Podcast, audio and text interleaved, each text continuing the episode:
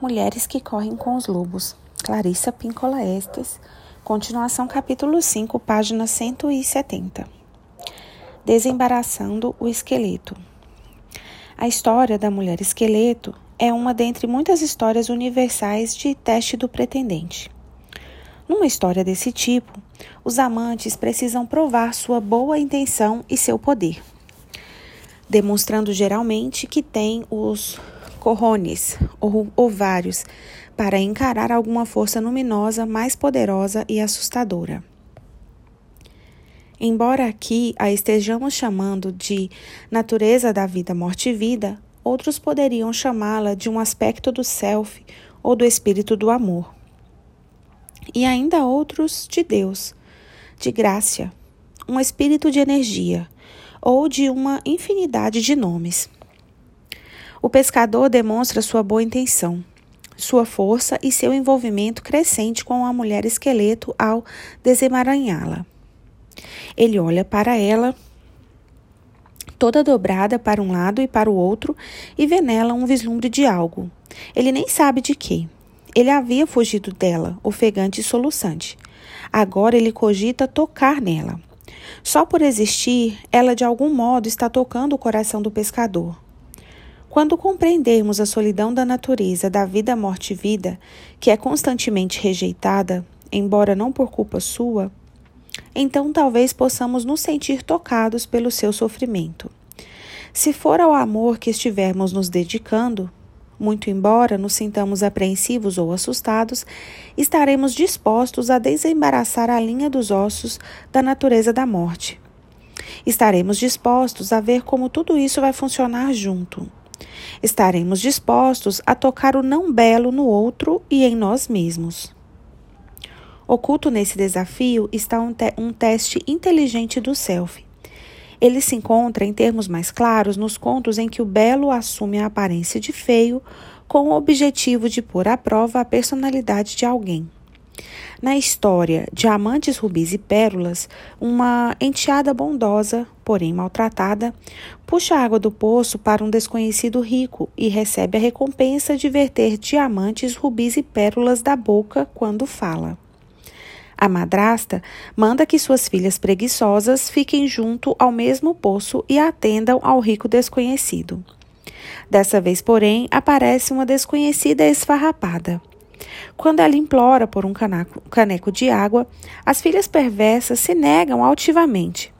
A desconhecida as recompensa, fazendo com que cobras, sapos e lagartos caiam das suas bocas para todo sempre. Na justiça dos contos de fadas, assim como na psique profunda, a gentileza no trato com aquilo que pareça inferior é recompensada pelo bem, e a recusa a fazer o bem a quem não é belo é censurada e castigada. O mesmo ocorre nos importantes estados emocionais, como no amor. Quando nos superamos para tocar o não belo, somos recompensados. Quando desfazemos do não belo, somos isolados da vida e deixados desamparados. Para alguns, é mais fácil ter pensamentos mais elevados, mais belos e tocar aquilo que decididamente nos transcende do que tocar, ajudar e apoiar o que não é tão positivo. Ainda mais, como a história ilustra, é fácil rejeitar o não belo e ainda ter uma sensação enganosa de correção. É esse o problema do amor no trato com a mulher esqueleto. O que é o não belo? Nosso próprio anseio secreto de sermos amados é o não belo. Desamar e mal amar são o não belo. Nossa negligência na lealdade e na devoção não é bela. Nossa sensação de isolamento da alma é sem graça. Nossas incompreensões, falhas e imperfeições psicológicas, bem como nossas fantasias infantis, são o não belo. Além disso, a natureza da vida, morte e vida, que dá a luz, destrói, incuba e dá a luz novamente, é considerada nas nossas culturas o não belo. Desemaranhar a mulher esqueleto é compreender esse erro conceitual e corrigi-lo. Desemaranhar a mulher esqueleto é compreender que o amor não significa apenas velas tremeluzentes e plenitude.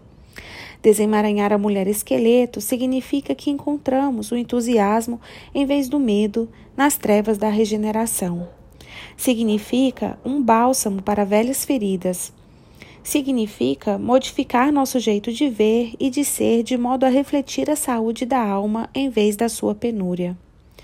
Para amar, tocamos a mulher ossuda primitiva e não tão bela, decifrando para nós mesmos o sentido da natureza da vida morte e vida, devolvendo-lhe o estado natural, permitindo que volte a viver. Não é suficiente puxar o inconsciente até a superfície, nem mesmo arrastá-lo, por acaso, até dentro de casa. Sentir medo ou desdém do inconsciente por muito tempo impede o avanço do amor. Desemaranhar a mulher esqueleto é começar a quebrar o encanto, ou seja, o medo de sermos consumidos, de, morrer, de morrermos para sempre. Em termos arquetípicos, desemaranhar algo é empreender uma descida, seguir por um labirinto, penetrar no mundo subterrâneo ou no lugar em que as coisas são reveladas de uma forma inteiramente nova. Ser capaz de acompanhar um processo complexo, nos contos de fada, soltar a faixa, desfazer o nó, desamarrar e desenredar representam começar a entender algo, a entender suas aplicações e usos, a se tornar um mago, uma alma sábia. Quando o pescador solta a mulher esqueleto, ele começa a ter conhecimento prático das articulações da vida e da morte. O esqueleto é uma excelente imagem para a natureza da, da vida, morte e vida. Como imagem psíquica, o esqueleto é composto de centenas de peças compridas e redondas, grandes e pequenas, de formato estranho, em permanente relação harmoniosa umas com as outras. Quando um osso gira, os restantes giram, mesmo que de modo imperceptível. Os ciclos da vida, morte e vida são exatamente assim. Quando a vida se movimenta, os ossos da morte também movimentam em solidariedade. Quando a morte se movimenta, os ossos da vida também a seguem. De modo semelhante, quando um ossinho minúsculo está deslocado, lascado, deformado, com luxação, ele afeta a integridade do todo. Quando a natureza da vida, morte e vida é reprimida numa pessoa ou num relacionamento, ocorre o mesmo. A vida segue claudicante, hesita, vacila, impede o movimento. Quando houve algum dano a essas estruturas e ciclos, sempre ocorre uma interrupção da libido. O amor deixa então de ser possível. Ficamos debaixo d'água, só ossos, rolando de um lado para o outro. Decifrar a natureza da vida, morte e vida significa aprender seus movimentos, seus hábitos, seus enfraquecimentos. Significa aprender os ciclos da vida e da morte, guardá-los de cor para ver como funcionam juntos, para ver que todos formam um único organismo, da mesma forma que o esqueleto é um único organismo. O medo é uma desculpa insuficiente para não realizar essa tarefa. Todos temos medo. O medo não é nenhuma novidade. Quem está vivo tem medo. Entre o povo inuí, o corvo é o trickster, em seu lado não desenvolvido, ele é uma criatura voltada para o apetite. Ele aprecia apenas o prazer e tenta evitar toda e qualquer incerteza, assim como os temores gerados por ela. Ele é muito cauteloso e extremamente voraz ao mesmo tempo. Se algo não lhe parecer satisfatório de imediato, ele sente medo. Se lhe parecer satisfatório, ele ataca. O corvo gosta das belas conchas nacaradas, de contas de prata, de banquetes intermináveis, de mexericos e do sono aquecido sobre o buraco da chaminé. O ego corvo é o pretendente que quer uma coisa certa. O ego corvo teme que a paixão termine. Ele tem medo e tenta evitar o fim da refeição, o fim do fogo, o fim do dia e o fim do prazer. Ele passa a agir com astúcias, sempre prejudicando a si mesmo, pois quando se esquece da própria alma, ele perde o seu poder. O ego corvo receia que, se admitirmos a natureza da vida, morte e vida nas nossas vidas, nunca mais seremos felizes. Afinal, será que esse tempo todo fomos assim tão perfeitamente felizes, hein? Não.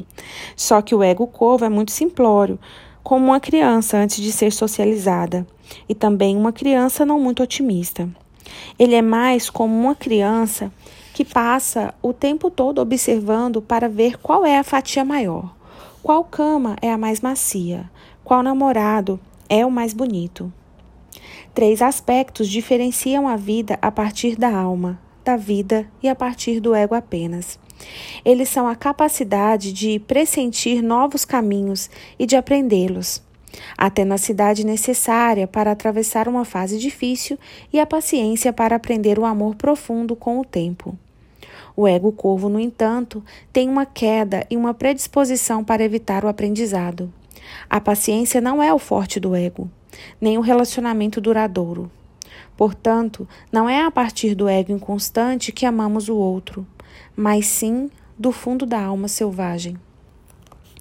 Uma paciência desenfreada, como coloca a poeta Adrienne Rich, é imprescindível para desemaranhar ossos, para aprender o significado da morte, para ter a tenacidade de ficar com ela. Seria um erro pensar que é necessário um herói musculoso para conseguir isso. Não é não. É preciso um coração disposto a morrer, renascer, morrer e renascer repetidamente. O ato de desenterrar a mulher esqueleto revela que ela é antiquíssima, anterior à história. É ela quem compara o peso da energia com o da distância, o do tempo com o da libido, o do ânimo com o da sobrevivência. Ela medita, ela examina, ela considera e depois age a fim de investi-lo com uma centelha ou duas, ou com uma chama repentina de fogo grego ou ainda ela o abafa, soca ou o extingue totalmente. Ela sabe o que é preciso, ela sabe quando chegou a hora. Na tarefa de desembaraçá-la, adquirimos a capacidade de pressentir o que virá depois, de compreender melhor como se relacionam todos os aspectos da psique da natureza, como podemos participar. Desembaraçá-la é conquistar um conhecimento articulado do próprio self e do outro significa reforçar nossa capacidade para acompanhar as fases, os projetos, as eras de incubação, nascimento, transformação em paz e com a maior graça possível.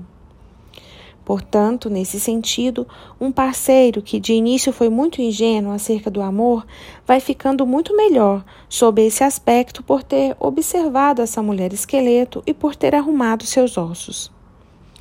À medida que começa a avaliar os padrões da vida, morte e vida, podem-se prever os ciclos do relacionamento em termos do excesso, seguindo-se a falta, e do desgaste, seguindo-se a abundância. Uma pessoa que tenha desembaraçado a mulher esqueleto conhece a paciência, sabe esperar melhor. Ela não se choca com a escassez, nem tem medo dela. Não é dominada pela fruição. Suas necessidades de obter, de conseguir agora mesmo, são transformadas num talento mais refinado que procura todas as facetas do relacionamento, que observa como funcionam em conjunto os ciclos do relacionamento. Ela não tem medo de se relacionar com a beleza da ferocidade, com a beleza do desconhecido, com a beleza do não belo. E ao aprender e praticar tudo isso, essa pessoa se torna o perfeito parceiro selvagem. Como um homem aprende essas coisas? Como qualquer um consegue aprendê-las? Basta entrar em diálogo direto com a natureza da vida morte e vida, prestando atenção à voz interna que não é a do ego. Aprenda perguntando à natureza da vida morte e vida perguntas incisivas sobre o amor e sobre amar. E depois ouça as respostas com atenção. Com isso tudo, aprendemos a não nos deixar levar pela voz irritante que nos diz do fundo da mente: Isso é uma tolice. Eu é que estou inventando coisas. Aprendemos a ignorar essa voz e a dar atenção ao que se ouve por trás dela. Aprendemos a seguir o que ouvimos, tudo aquilo que nos aproxima de uma percepção mais aguçada, do amor de devoção e de uma visão nítida da alma. É bom adotar a prática diária de meditar sobre a repetição do ato de desenredar a natureza da vida, morte e vida. O pescador entoa uma pequena canção de um único verso que repete para ajudar na tarefa de desembaraçar a linha. Trata-se de uma canção para propiciar a percepção, para auxiliar na soltura da natureza da mulher esqueleto. Não sabemos o que ele está cantando, só podemos tentar adivinhar. Quando estivermos soltando essa natureza, seria bom que cantássemos algo mais ou menos assim. Ao que eu preciso dar mais morte hoje para gerar mais vida? O que eu sei que precisa morrer, mas hesito em permitir que isso ocorra? O que precisa morrer em mim para que eu possa amar? Qual é a não beleza que eu temo? Que utilidade pode ter para mim hoje o poder do não belo? O que deveria morrer hoje? O que deveria viver? Qual vida tenho medo de dar à luz? Se não for agora, quando? Se entoarmos a canção da consciência até sentirmos o ardor da verdade, estaremos lançando uma labareda para dentro das trevas da psique de modo a poder ver o que estamos fazendo, o que realmente estamos fazendo, não o que queremos pensar que estamos fazendo.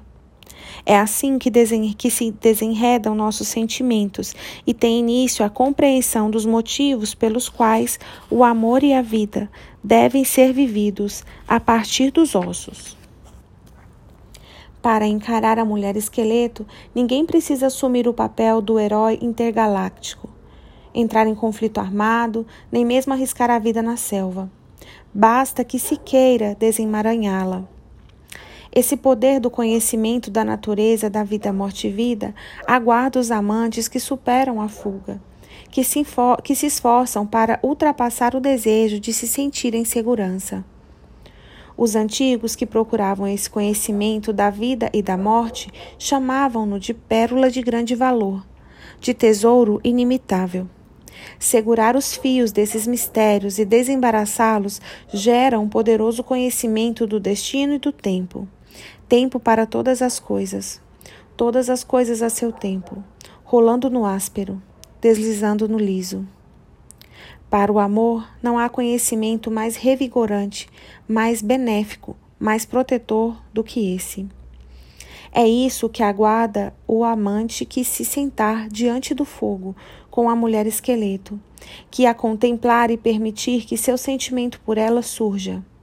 É o que aguarda aqueles que se dispuserem a tocar o não belo nela e que se dispuserem a soltar sua natureza da vida, morte e vida com carinho.